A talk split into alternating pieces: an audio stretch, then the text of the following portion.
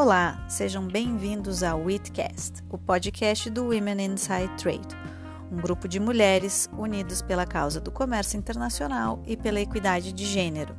Nesse podcast, vocês ouvirão debates, discussões e aulas sobre os grandes temas do comércio internacional. Caso queiram nos acompanhar, acessem nosso site www.womeninsidetrade.com. Acompanhem nossas ações também em nossas redes sociais e compartilhem.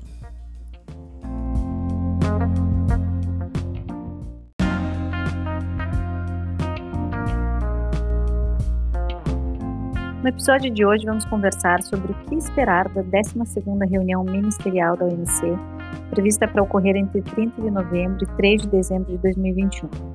Quem vai contar um pouco sobre as expectativas por trás desse importante momento do comércio internacional será o embaixador Alexandre Guido Lopes Parola.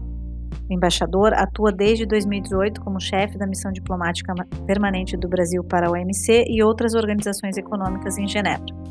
Antes disso, o embaixador Parola foi porta-voz do presidente da República do Brasil, diretor do Departamento Econômico do Ministério das Relações Exteriores e ocupou vários cargos no exterior, como as embaixadas de Washington, Santiago e Londres. O embaixador é diplomata desde 1988, é bacharel em Economia pela Universidade Federal do Rio de Janeiro, mestre também em Economia pela Universidade de Brasília, doutor em Filosofia pela Universidade Católica da América e pós-doutor em Relações Internacionais e Política Externa pela Universidade de Oxford. Bom, e no episódio de hoje a gente tem é, um tema super especial e um convidado super especial. Vamos conversar sobre a ministerial da OMC, que vai acontecer em novembro é, desse ano, e quem vai falar conosco é o embaixador Alexandre Parola. É um prazer ter você em nosso podcast, embaixador. É, muito obrigado, Marina. É, agradecer a você, a Renata, agradecer pela, pela oportunidade, pela honra de estar aqui. É, vocês sabem que eu sou grande fã do, do Women Inside Trade, né? Já aqui na, na chefia do posto, a gente teve a, o privilégio, na verdade, de assinar um memorando de entendimento com vocês, né? Para o programa de formação e uma notícia que eu queria dar para você meio assim em primeira mão é que a gente está apostando que quando o inverno chegar, os números do Covid aqui não vão sair de controle, de forma que a gente vai retomar o programa de formação.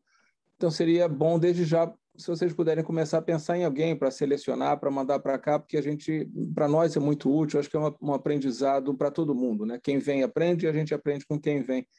Eu estava olhando a lista dos, das pessoas que participaram aqui do programa de formação, encontrei pelo menos 10 colegas e amigos que são muito proximamente associados ao Women Inside Trade.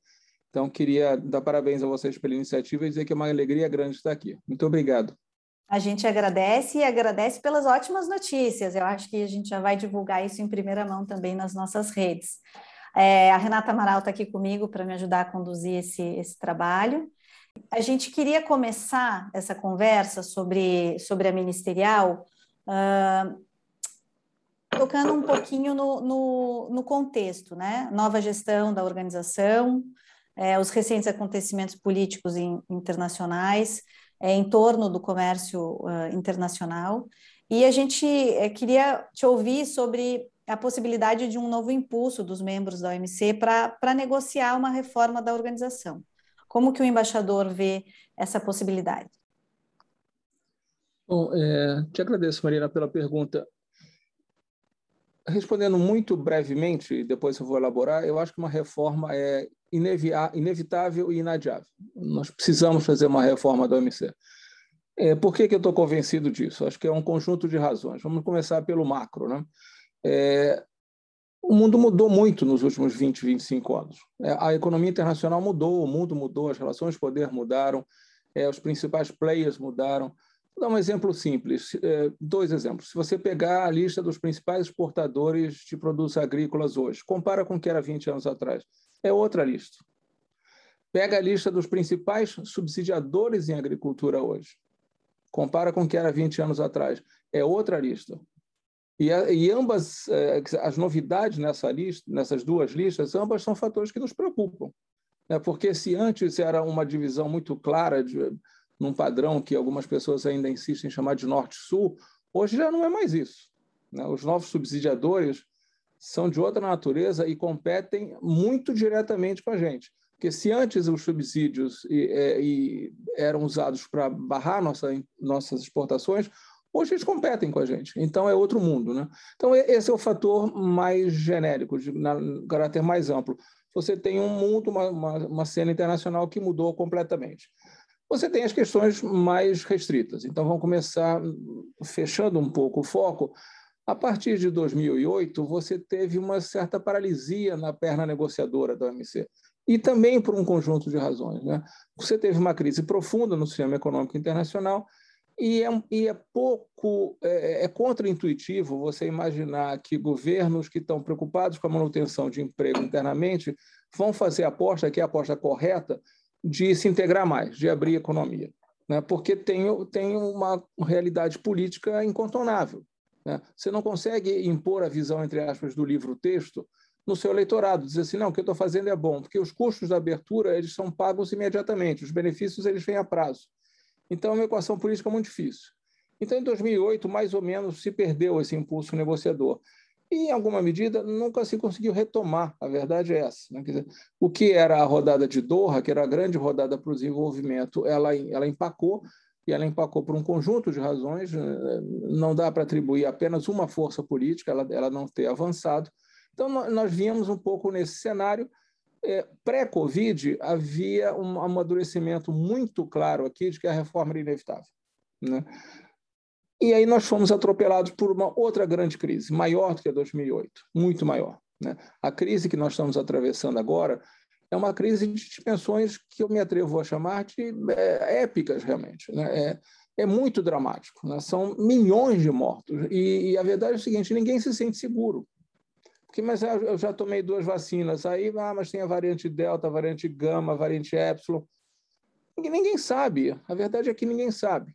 Né? E os números são muito dramáticos. Né? E uma coisa que é muito impressionante é que os números são muito dramáticos em caráter universal, mas a, re, a recuperação, ela mais uma vez reflete um padrão de desigualdade. Né? São os países mais ricos, mais desenvolvidos, que estão saindo primeiro disso. Então, você tem um, um cenário muito dramático em que você tem uma crise universal com efeitos pagos desigualmente. Então, nesse momento, você também é, querer aprofundar reformas liberalizantes, mais uma vez passa a ser contraintuitivo. Agora, é preciso reafirmar a convicção de que o contraintuitivo está errado, que, o, né, que, que é preciso sim aprofundar. Então, o que eu tenho dito aqui é o seguinte, é que o passo mais rápido para avançar é voltar atrás e olhar o que, que nos trouxe até aqui. Né? Qual é o pacto fundador da OMC? Qual é o pacto, a convicção fundadora do GATT? É muito simples. É uma convicção correta e historicamente provada de que maior, uma maior integração na economia mundial, portanto, maiores maior, um grau maior de abertura ao comércio, gera prosperidade, gera renda, gera emprego e gera desenvolvimento. Se você perder esse axioma, então a OMC deixa de fazer sentido. Se você está convencido de que você entra na OMC para, no fundo, se proteger do comércio, é um equívoco fundamental. É como se eu entrasse num clube de futebol para proibir as pessoas de jogar futebol. Não, aqui só se joga basquete. Não, você dá clube errado. É, se você quer jogar com a mão, você está no clube errado.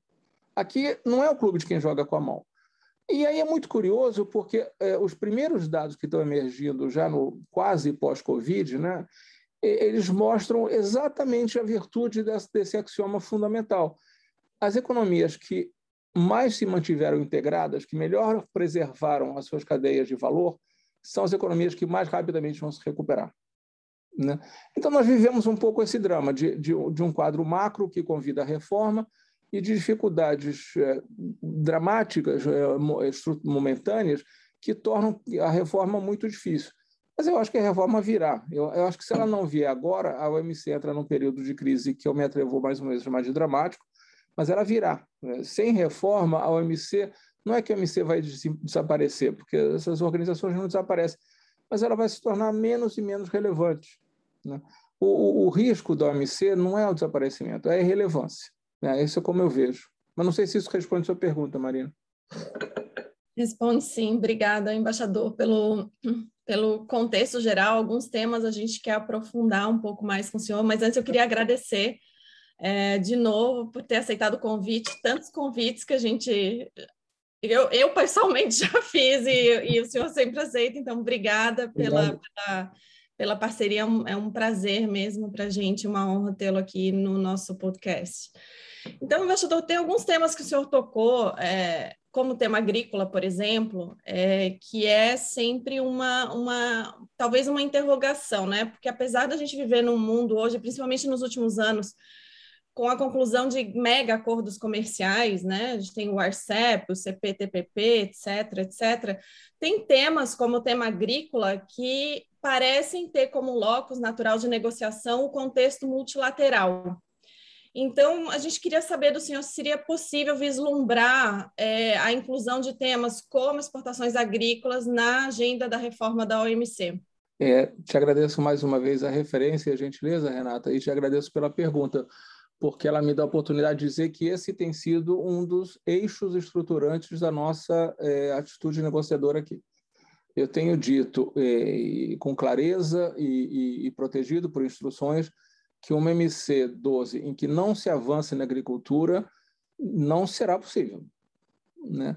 Quem imagina que a MC 12 vai é, fazer coisas perfunctórias na margem sem agricultura não é uma boa aposta. Né? O Brasil está comprometido, está trabalhando muito fortemente para que o tema da agricultura seja tratado pela MC12. Isso também por um conjunto de razões. Primeiro, que são mais de 20 anos de atraso. Né? Quer dizer, o, nós temos um mandato negociador para a agricultura que tem mais de 20 anos. Então, já está na hora de, de, acabar o famoso unfinished business, né? porque unfinished até quando, meu Deus? Ah, daqui a pouco vira ancient history. Não é possível. É preciso avançar nisso.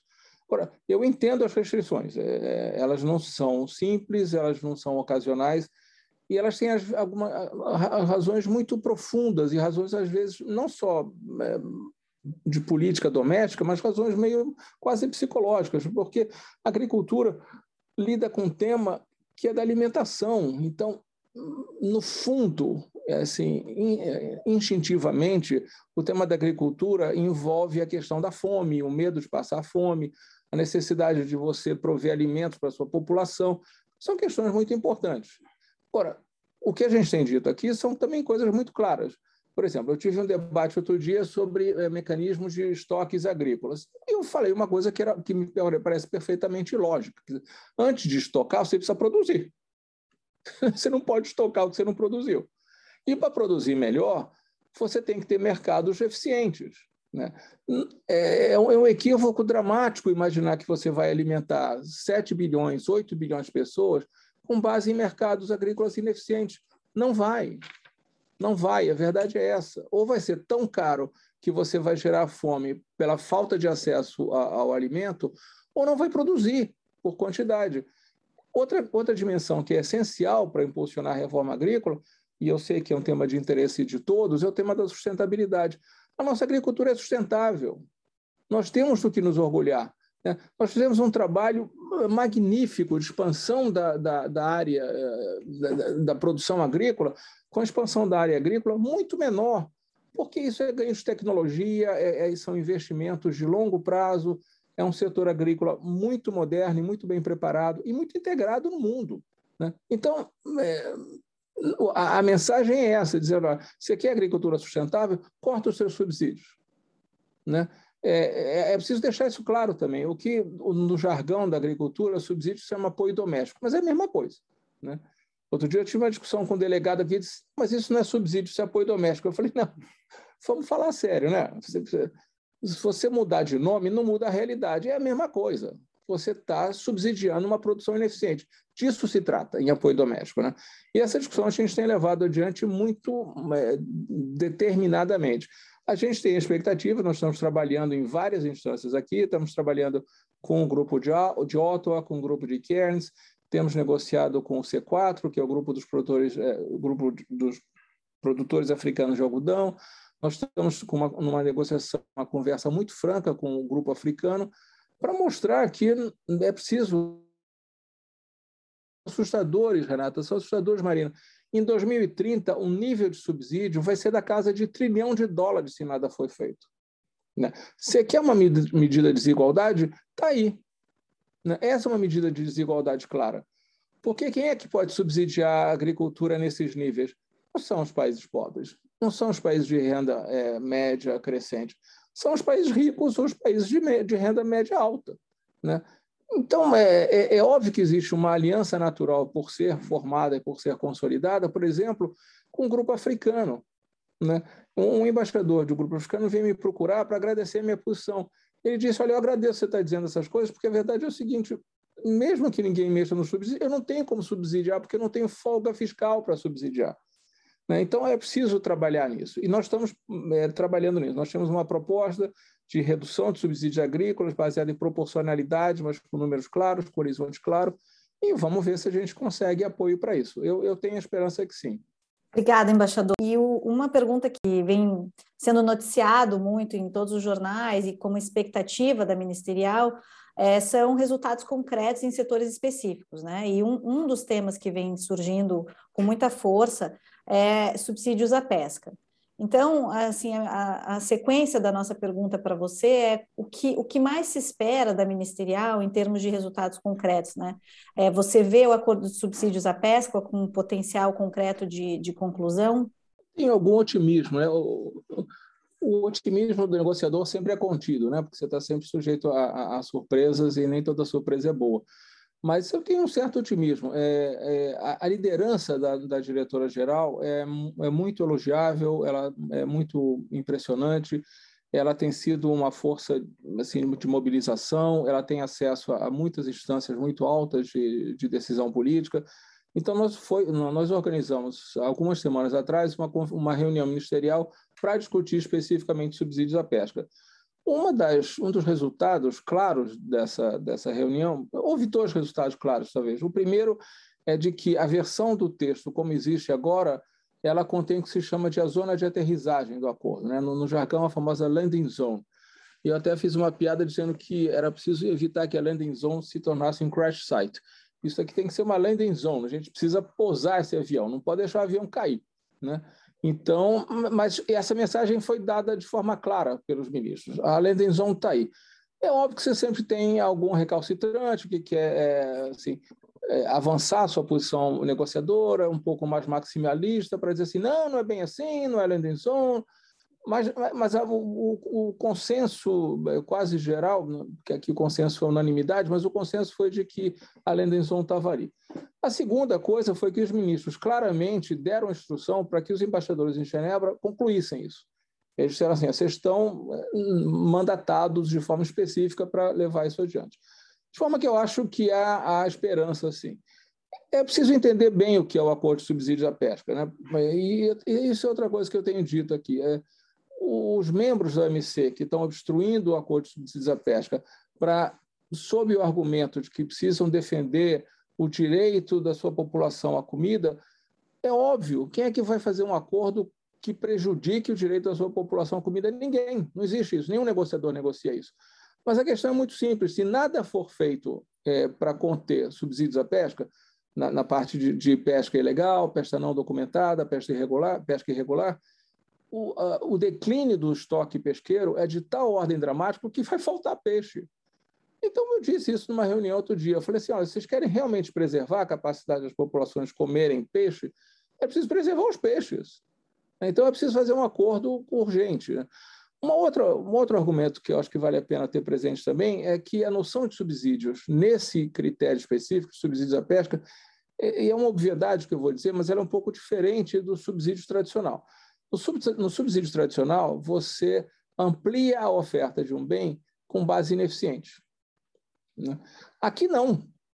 Aqui você tem um estoque finito ou de reposição lenta que você está é, é, utilizando, é, explorando a taxas que são superiores às taxas de renovação do estoque. Portanto, enquanto no subsídio normal você fala de ampliação ineficiente de oferta, aqui você fala de redução insustentável de oferta. É completamente diferente. É preciso fazer um acordo de subsídios à pesca. Né? O Brasil está é, comprometido com isso. Nós fizemos um, um, nós apresentamos, tabulamos aqui um papel sobre padrões elevados de sustentabilidade nos subsídios à pesca, porque sustentabilidade é, não é, vai muito além de um jargão ou de um conceito do debate político. Sustentabilidade é uma coisa muito simples, é o seguinte: se eu pescar mais do que X por ano, não vai ter mais. Então, é preciso que seja sustentável com base numa aritmética muito simples.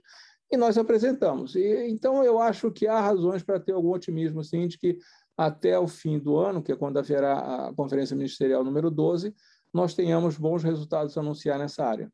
Excelente, embaixador. Eu acho que poucas pessoas falam com tanta clareza sobre esse tema. É um tema difícil. Acho que muito pouca gente conhece, na verdade, do que se trata, né? Não, então, obrigada pelo esclarecimento. Acho que é, tem muita coisa importante para observar sobre, sobre subsídios à pesca e está passando batido, na verdade, por muita gente especialista na área, né? Eu queria agora trocar totalmente de, de assunto para ir para um assunto que o senhor também tem sido muito vocal em Genebra, que a gente já teve algumas oportunidades de conversar no passado e esse ano, e que eu acho que é extremamente importante, que é sobre acordos plurilaterais. Então, eu, eu queria saber do senhor se, se há espaço para discussão sobre acordos plurilaterais no contexto da ministerial desse ano ainda, da MC12. Te agradeço, Renato, pela pergunta. Esse é um tema realmente que me é caro. É... E durante algum tempo, discutir plurilaterais era uma espécie de tabu, né? Não, vai fragmentar o sistema, vai enfraquecer o sistema. O debate evoluiu. O debate evoluiu eh, essencialmente num número muito importante de, de membros da OMC.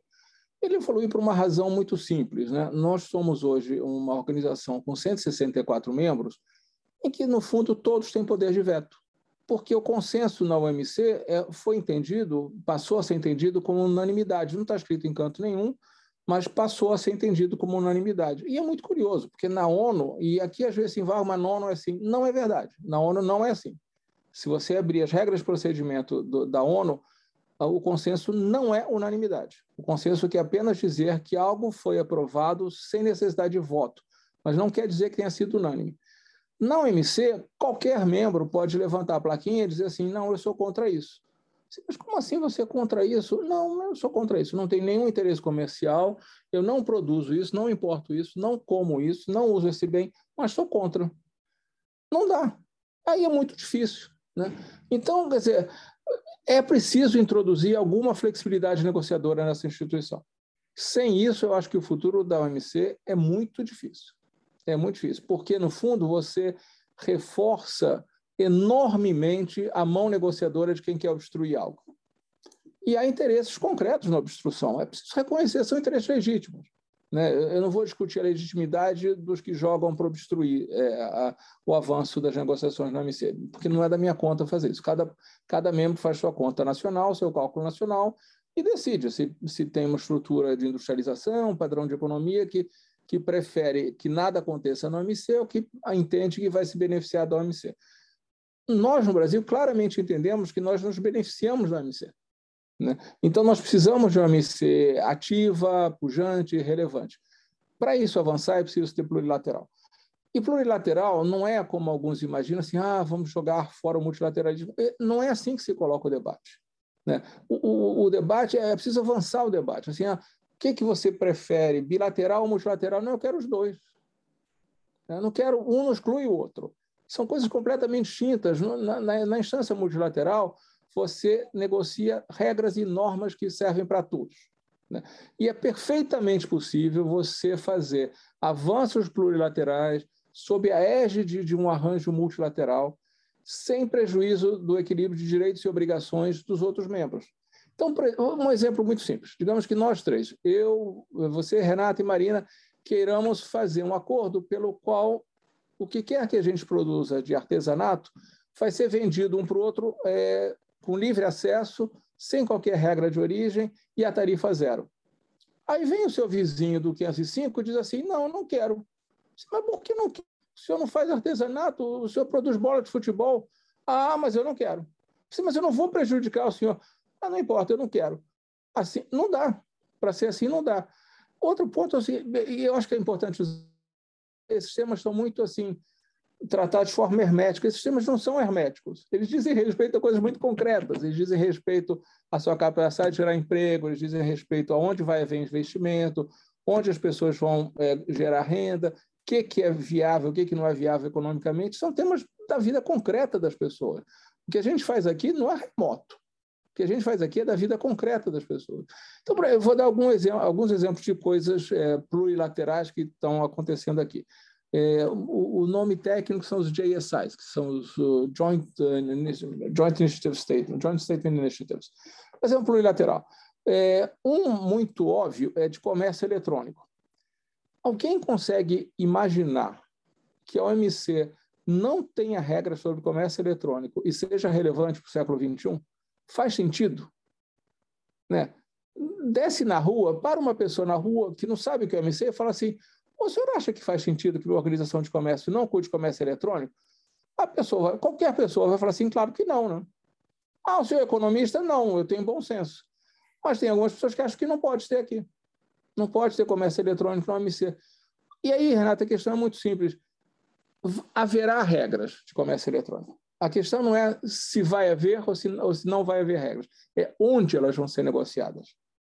Se nós não negociarmos aqui, o que vai acontecer é muito simples os países que têm maior capacidade nessa área vão negociar entre eles, vão fechar um acordo, que aí vai ser uma plurilateral muito restrita e fechada, e vão trazer para cá essas regras. Então, vai ser uma regra que vai ser negociada assim que a gente esteja na mesa. Não faz sentido algum. Nós participamos muito ativamente da negociação de comércio eletrônico. E, em caráter mais amplo, nós estamos muito comprometidos, sim, que se preserve o espaço para acordos plurilaterais. Né? É, esse é um debate estruturante da reforma. Né? Nós temos uma iniciativa conjunta Brasil-União Europeia sobre, sobre reforma para a criação de um grupo de trabalho, e essa discussão, que no jargão a gente está chamando de arquitetura da negociadora da OMC, mas é uma coisa muito simples. É o seguinte: olha, dentro dessa arquitetura, dentro desse prédio, cabem várias salas diferentes. Né? Você é bem-vindo para entrar na sala. Né? As plurilaterais elas não são exclusivas, elas não prejudicam os direitos e obrigações, como eu disse. Agora, se você não quiser participar, deixa eu fazer. O que eu estou fazendo não vai prejudicar você. Né? Então, eu, eu, eu, sou um, um convencido e eu acho que é um caminho é, muito importante para a relevância do OMC. É, embaixador, obrigada. Acho que você tocou no ponto, eu até ia comentar isso, que talvez a relevância da OMC esteja diretamente relacionada à necessidade de você colocar temas fundamentais regulados dentro da instituição, nem que seja pela via plurilateral de quem quer fazer a negociação. E, e, e a minha pergunta, um pouco nesse sentido, vai é, tocar no tema de meio ambiente. Né? Você comentou de comércio eletrônico, é, você vê o tema de comércio e meio ambiente também na mesma esteira de um, de um plurilateral uh, no âmbito da OMC, seguindo essa lógica que o embaixador comentou?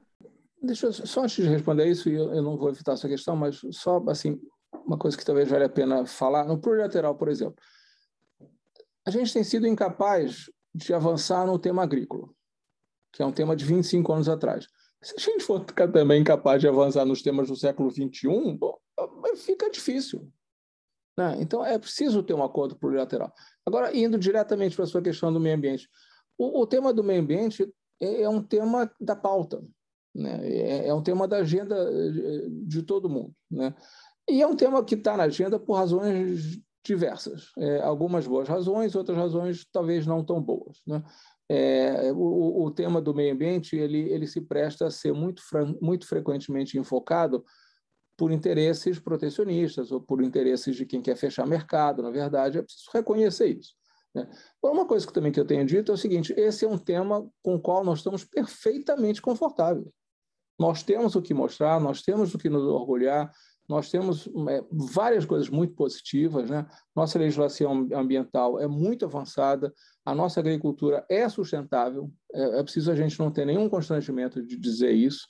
Então, tem uma, um debate para o qual nós estamos preparados. Agora, é, é, é claro, eu, eu, não sei qual vai ser o formato. Se o formato vai ser plurilateral, se você vai tentar multilateralizar isso, isso ainda não está claro. Mas esse é um tema que mais e mais é, será tratado aqui na OMC, eu estou convencido disso. E existem algumas iniciativas que a gente acompanha com muita atenção. Então, por exemplo, a, a, as tais do, dos, os mecanismos de ajuste de carbono. Né? É interessante, é preciso conhecer melhor isso. Né? Porque não é o que não é razoável é imaginar que você vai invocar isso para fechar o seu mercado com base discriminatória. Isso não, né? porque aí, aí fica difícil. Mas é, é, um, é um tema. Vou voltar ao meu ponto essencial, que nós estamos prontos para sentar na mesa, nós estamos preparados, nós temos o que mostrar e vamos ver para onde vai a negociação. Excelente, embaixador. É, eu queria, a gente queria lançar uma última pergunta para o senhor para terminar esse episódio que não tinha como ficar de fora. Na verdade, a gente perpassou por tantos temas é, importantes e esse tema não tem como ficar de fora, que é a questão do órgão de solução de controvérsias. É, o senhor vislumbra algum espaço para avançar esse tema no contexto da ministerial desse ano? Eu acho que é prematuro para saber ainda, Renata. É, porque também é preciso entender um pouco é, a crise do órgão de apelação, né? que ela não é uma crise recente, é preciso reconhecer isso. Né?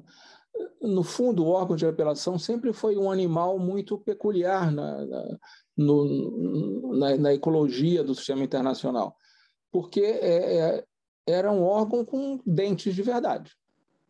Né? Então, você, se você perdia ali, você pagava. Né? Isso não é muito comum. Então, e, e, os, e os, sobretudo os membros mais eh, ativos nisso usaram de forma muito eficaz e muito produtiva e muito sóbria o órgão de apelação. O Brasil foi um usuário e conhece bem, nós ganhamos várias, perdemos algumas, né? Então, nós fomos um usuário muito recorrente e muito disciplinado e acho que muito proficiente é, do órgão de apelação. Para o órgão de apelação, ele suscitava pelo menos duas ou três é, dificuldades. Uma que é conhecida, que é a dificuldade da interação entre jurisdição internacional e, dado o histórico e a estrutura constitucional norte-americana, como é que você importa isso? Né? Então, sempre houve uma, uma, uma, resistência, sempre houve uma, uma resistência, talvez seja forte, mas sempre houve uma tensão em relação à questão do órgão de apelação. Não é recente, né? não, é, não, é, não é correto, eh, assim, academicamente ou historicamente, dizer que essa tensão é recente. Não é. Né? é um outro problema que, que começou a surgir é que começou a ficar muito complexo e muito caro. E uma outra coisa é, o seguinte, como ficou lento, o que muitas vezes aconteceu é o seguinte: você perdia a primeira instância, e você, bom, aí tem para a segunda instância, aí depois tem mais três anos. Você levava quatro anos para mudar a sua política, cinco anos para mudar a sua política. Isso gerava desconforto. Né? Um terceiro ponto, é, é e, e, que, sobretudo, a posição norte-americana era muito é, crítica em relação a isso, era a, a, a, a, tentação a qual algumas vezes os membros do órgão de apelação sucumbiram de preencher as, as famosas ambiguidades construtivas. O, o seguinte, a ambiguidade construtiva ela está lá por alguma razão. Né? Foi o que permitiu fechar o acordo. Se você que começar a querer é, consertar o acordo, você gera muita, muito descontentamento em vários membros. Né? Então, foi isso um pouco que foi é o conjunto dessas coisas que levou à crise que nós estamos agora de virtual paralisia do órgão de apelação tentando responder a sua pergunta, será que as condições estão dadas para é, concretamente nós termos um avanço já na MC12? Eu seria menos otimista. É, há condições para que o tema do, da reforma do órgão de apelação ganhe um mandato claro para avançar? Isso eu acho que é possível. Né? Agora, é, é, é preciso ver por exemplo, ainda não está claro, não está anunciado, pelo menos, qual é a posição, a nova posição da nova administração americana, norte-americana sobre isso. Né, nós precisamos saber né, o, que, que a nova administração acha do órgão de apelação, o que, que eles querem do órgão de apelação, de um órgão de apelação reformado. A ideia de que vai ser suspenso a restrição à nomeação de novos membros, essa é uma ideia que eu acho que ela não está no radar de ninguém que você imaginar, amanhã haverá novos sete membros e vai voltar a funcionar como se nada tivesse acontecido. Isso eu já não acredito. Agora, sem prejuízo de até agora não ter órgão de apelação, nós somos parte de um órgão do famoso MPIA, que reúne mais de 20 países, que é uma forma de garantir o sistema de solução de controvérsias para os países que são membros. Né?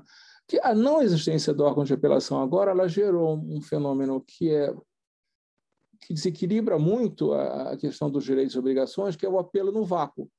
Porque como você não tem órgão de apelação, você perde na fase dos painéis, aí a parte que perdeu fala assim, eu vou apelar. Você vai apelar para quem? Ah, vou apelar. Chamou Appeal into the Void. Aí você não pode fazer nada, porque a pessoa está fazendo a regra. Só que é um pouco curioso. Dizer assim, como assim você vai apelar? Vamos chegar a um acordo? Não, eu vou apelar. Então, é, aí é um pouco complexo. Eu, eu acho que essa, essa questão do, do, apelo no vácuo, ela vai forçar, ela vai conduzir a uma reforma do órgão de apelação. Mas isso acho que ainda vai tomar um certo tempinho. Agora, o, o que a gente quer do órgão de apelação é, claro, é, é independência, né, é, é, é manter a, a, revisão da primeira decisão, é por aí, é não voltar ao sistema GATT, é seguir avançando. É, embaixador, de fato, é, aqui de Washington nem se menciona esse tema ainda, desde que a administração Biden assumiu, não houve nenhum comentário sobre isso, então realmente acho que apoio americano no curto ou no médio prazo vai ser muito difícil. Embaixador, eu gostaria de deixar a palavra aberta para o senhor, se quiser fazer um final statement, eu acho que foi incrível essa conversa, como não poderia deixar de ser. É, e eu também queria registrar, estando do lado de fora do Itamaraty, eu, eu, admiro muito o trabalho da missão em Genebra ao longo das últimas duas décadas. Eu acho que a gente tem negociadores incríveis. É, pouca gente talvez saiba disso, o quanto o Brasil é vocal e líder na, na, na Organização Mundial do Comércio. Eu acho que o senhor é um, um dos excelentes embaixadores que, que passou aí pela missão, está passando pela missão. Então, muito obrigada pela conversa, de verdade. Agradeço muito a você, Renata, agradeço muito a Marina, a vocês. É, é realmente um privilégio estar aqui tendo essa conversa. E aí eu vou fazer uma nota demagógica, mas que é verdade. É, todas as vezes que eu sento atrás da plaquinha Brasil, até eu tenho mais de 30 anos de carreira, eu tenho orgulho. É. Né? Quando eu peço a palavra e eu digo o Brasil acha que eu sei que eu falo em nome de uma sociedade, em nome de um país grande, em nome de um país que tem voz no cenário internacional, que quer ter voz no cenário internacional. Isso é fonte de muito orgulho. E é muito importante a gente ter esse diálogo, né? porque as nossas posições são construídas assim, elas são construídas no debate, elas são construídas ouvindo as pessoas e sendo ouvido pelas pessoas, de forma que essa é uma oportunidade muito importante que você me dá e eu te agradeço imenso. Se eu puder ser útil em qualquer outra ocasião, qualquer outra instância, Conte comigo, conte com a missão. Muito obrigado. Muito obrigada, embaixador. Foi excelente. Trabalho muito sofisticado realmente que vocês desenvolvem aí. Um prazer ter vocês no nosso podcast e participando desse, desse pequeno episódio para dar uma pílula de tudo que vem acontecendo por aí.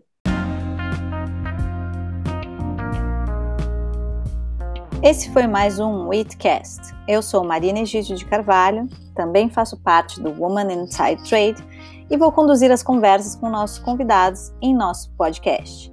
Espero que vocês gostem e compartilhem.